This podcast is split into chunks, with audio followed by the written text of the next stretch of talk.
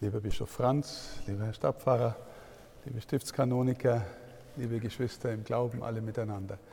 Ich möchte mit Ihnen im Grunde nur über ein einziges Wörtchen nachdenken und dazu muss ich trotzdem ein bisschen ausholen. Das Wörtchen heißt Fiat, das ist zumindest die lateinische Version dessen, was die Mutter Gottes gesagt hat, als der Engel zu ihr gekommen ist und ihr vorgeschlagen hat und sie eingeladen hat, den Sohn Gottes zu empfangen. Fiat, die lateinische Version von es geschehe. Die längere Version heißt Fiat mihi secundum verbum tuum. Mir geschehe nach deinem Wort. Und ich möchte es ein bisschen ausfalten, weil die Haltung, die dahinter steht, ist für unser aller Gebet von, glaube ich, wirklich unglaublicher Wichtigkeit.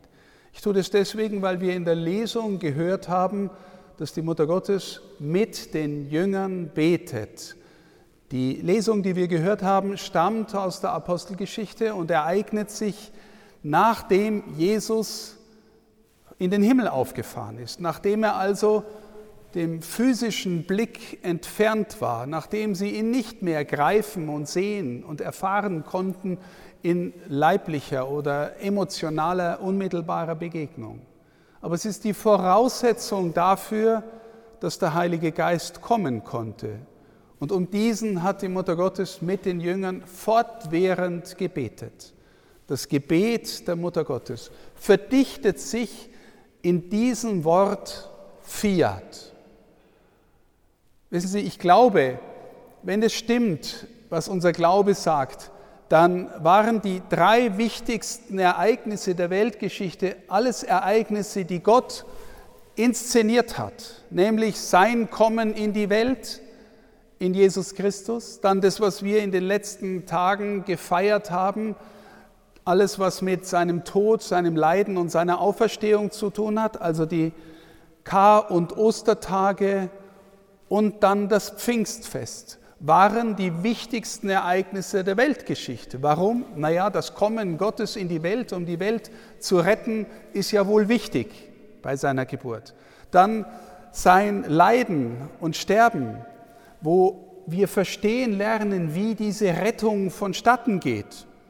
Und dann seine Auferstehung, die bekräftigt, dass es so ist. Der, der ans Kreuz gegangen ist, ist nicht einfach nur das Opfer von Staatsterrorismus, sondern ist der, der dadurch unsere Sünden getragen hat und den Himmel wieder aufgesperrt hat. Für uns. Und dann die Sendung des Heiligen Geistes. Warum? Ja, damit wir von innen her immer neu verstehen lernen, wer er ist und wie er ist und damit wir ihm ähnlicher werden. Weil ihm ähnlicher werden ist unser Ziel. Und das, was wir mit dem sogenannten Sündenfall beschreiben, heißt, die Menschen wollten auch werden wie Gott, aber ohne Gott. Und wenn ein Mensch werden will wie Gott ohne Gott, dann wird er zum Gegenteil von Gott. Ja? Im Menschen liegt das Potenzial, auch zum Teufel zu werden. In jedem. Das ahnen wir. Und wenn wir ganz ohne Gott sein wollen wie Gott, dann sind wir völlig auf der falschen Seite. Und Jesus hat, ist gekommen, damit er uns zeigen kann, wie wir wirklich Gott ähnlich werden können, aber nur mit ihm.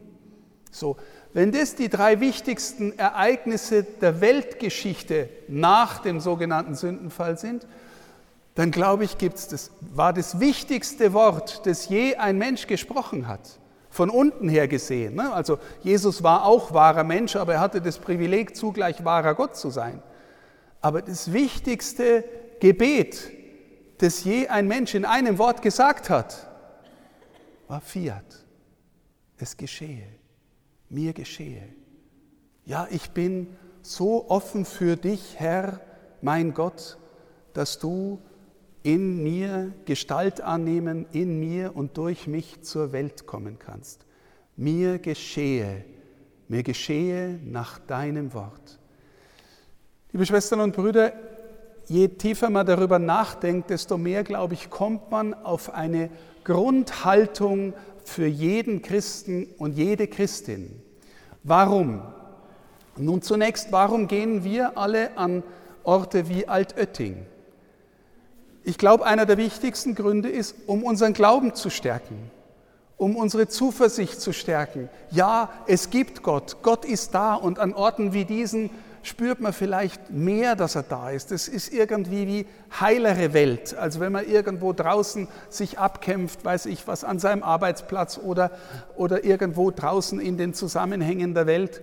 Man kommt hierher, man geht in die Messe, man geht vielleicht zur Beichte, man liest in der Schrift, um uns immer wieder neu zu vergewissern, mitten in alledem, was in der Welt nicht in Ordnung ist, ist Gott trotzdem da.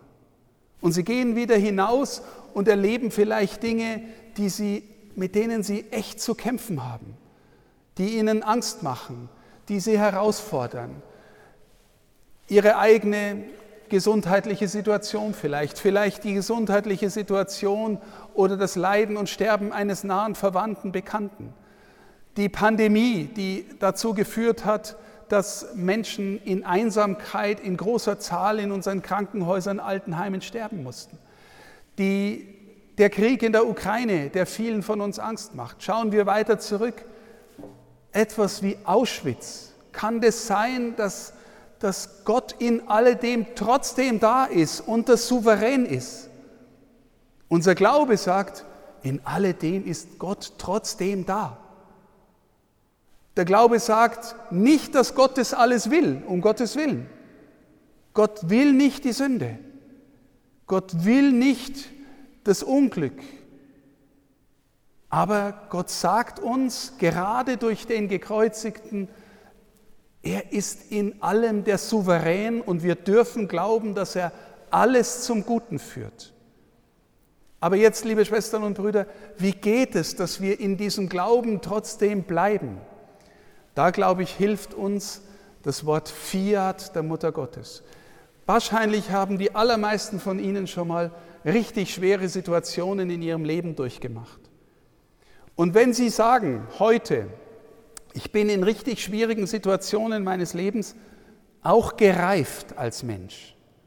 Und wenn vielleicht sogar der eine oder die andere sagt, im Grunde war es wichtig, dass ich durch diese Situation durchgegangen bin dass ich diese Not erlebt habe und da einigermaßen wieder heil rausgekommen bin. Oder dass mir irgendwas Schlimmes zugestoßen ist und die Frage, wie ich damit umgegangen bin, die hat mir echt was geholfen, echt was gezeigt. Und wissen Sie, am Grund einer solchen Haltung, wenn sie denn reifer macht, am Grund einer solchen Haltung steckt Fiat, steckt ursprünglich mal ein ja Herr, okay, jetzt ist es so. Ich nehme das an und ich versuche da durchzugehen, indem, weil ich glaube, dass du da auch darin bist. Was auch immer, ich verstehe es nicht. Gell? Es, ist, äh, es ist vielleicht Unglück und, und trotzdem, glaube ich, sind wir alle herausgefordert, immer erst einmal zu lernen, Ja zu sagen. Ja, Herr. Ja, Herr, ich glaube, darin bist du auch noch irgendwie gegenwärtig und bleibst das Souverän. Psychologen nennen dieses Phänomen Annahme. Erst einmal annehmen. Ja, heißt es, mir soll alles wurscht sein? Na, das heißt es überhaupt nicht. Aber Sie wissen auch, liebe Schwestern und Brüder, wenn Sie irgendwas wegdrängen, ja, sie erleben, weiß ich was, in der Verwandtschaft geht irgendeinen Weg, für den sie sich schämen und sie drängen das weg und reden nie mehr darüber, weil der Sohn, die Tochter, der Ehemann, die Ehefrau so komisch geworden ist. Sie wollen es gar nicht mehr wahrhaben. Das hilft ihnen am Ende nicht weiter. Am Ende hilft ihnen weiter Annahme und Lernen, damit umzugehen. Nur so werden wir als Menschen reifer. Und da ist die Grundhaltung immer zuerst Fiat. Ja, Herr. Ja, ich möchte jetzt in dieser Situation das annehmen, das ist jetzt wie es ist, und ich lerne das Beste daraus zu machen. Wissen Sie, wenn ich vorhin Auschwitz erwähnt habe, ich, wenn ich dann lese, wie zum Beispiel Pater Kolbe, Maximilian Kolbe, sich in Auschwitz verhalten hat, ich bin sicher, der war da in, diesem, in dieser menschlichen Hölle, in diesen Abgründen und hat in der Tiefe seiner Seele zuerst mal gesagt, ja Herr, jetzt ist es so. Ich glaube, du bist auch da, trotz allem, in all dem Furchtbaren.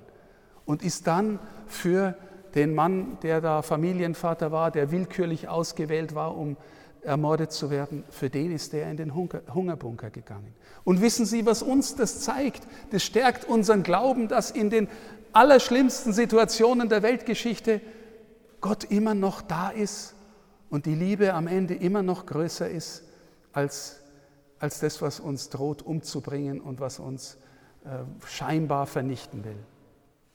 Gott ist da und Gott ist der Souverän.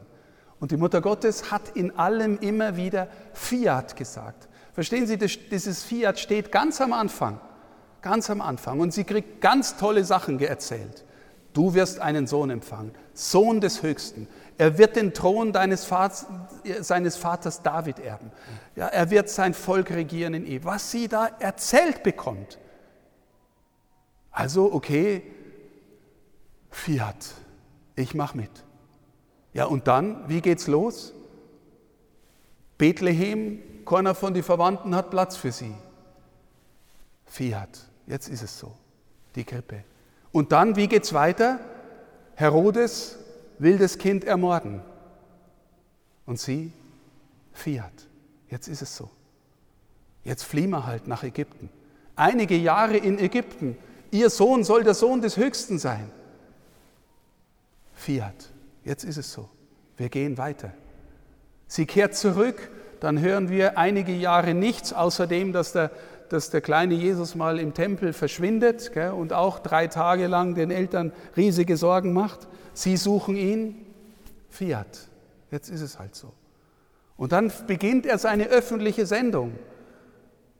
Und relativ schnell, wenn Sie mal die Evangelien lesen, Markus Evangelium, wie schnell es heißt, sie wollen ihn umbringen. Die vom religiösen Establishment, die Mächtigen, sie wollen ihn umbringen. Die Mutter Gottes, Fiat. Jetzt ist es so. Bis unter das Kreuz. Ja, was ist denn jetzt? Sohn des Höchsten, der Thron des Vaters Jakob. Äh, er wird in Ewigkeit. Sie steht unter dem Kreuz. Fiat. Jetzt ist es so. Mir geschehe nach deinem Wort.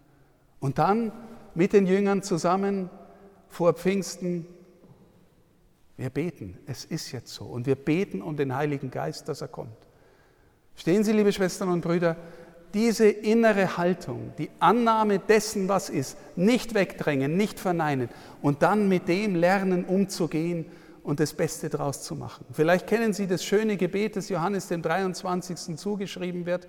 Herr, Hilf mir zu verstehen, was ich in meinem Leben ändern kann und ändern soll. Hilf mir zu verstehen, dass ich Gelassenheit habe, wenn ich irgendwas nicht ändern kann. Und gib mir die Weisheit, das eine vom anderen zu unterscheiden. Und immer wieder lernen, mitten in dem Fiat zu sagen. Warum? Weil wir glauben, dass Gott auch in den Dingen, die in unserem Leben richtig schwierig sind, der souverän ist und bleibt. Und dass er immer trotz allem und in allem alles zum Guten führt. Als gläubige Menschen dürfen wir in allem immer auch trotzdem singen, Halleluja, Jesus lebt. Warum? Na, weil sie irgendwann mal Fiat gesprochen hat.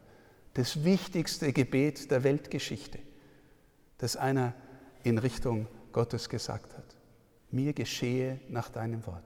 Und es möge geschehen in unserer Seele, dass wir Menschen sind, die lernen, Wirklichkeit anzunehmen und darin immer wieder neu die Spuren Gottes zu entdecken. Und darin auch Hoffnungszeichen zu sein für andere.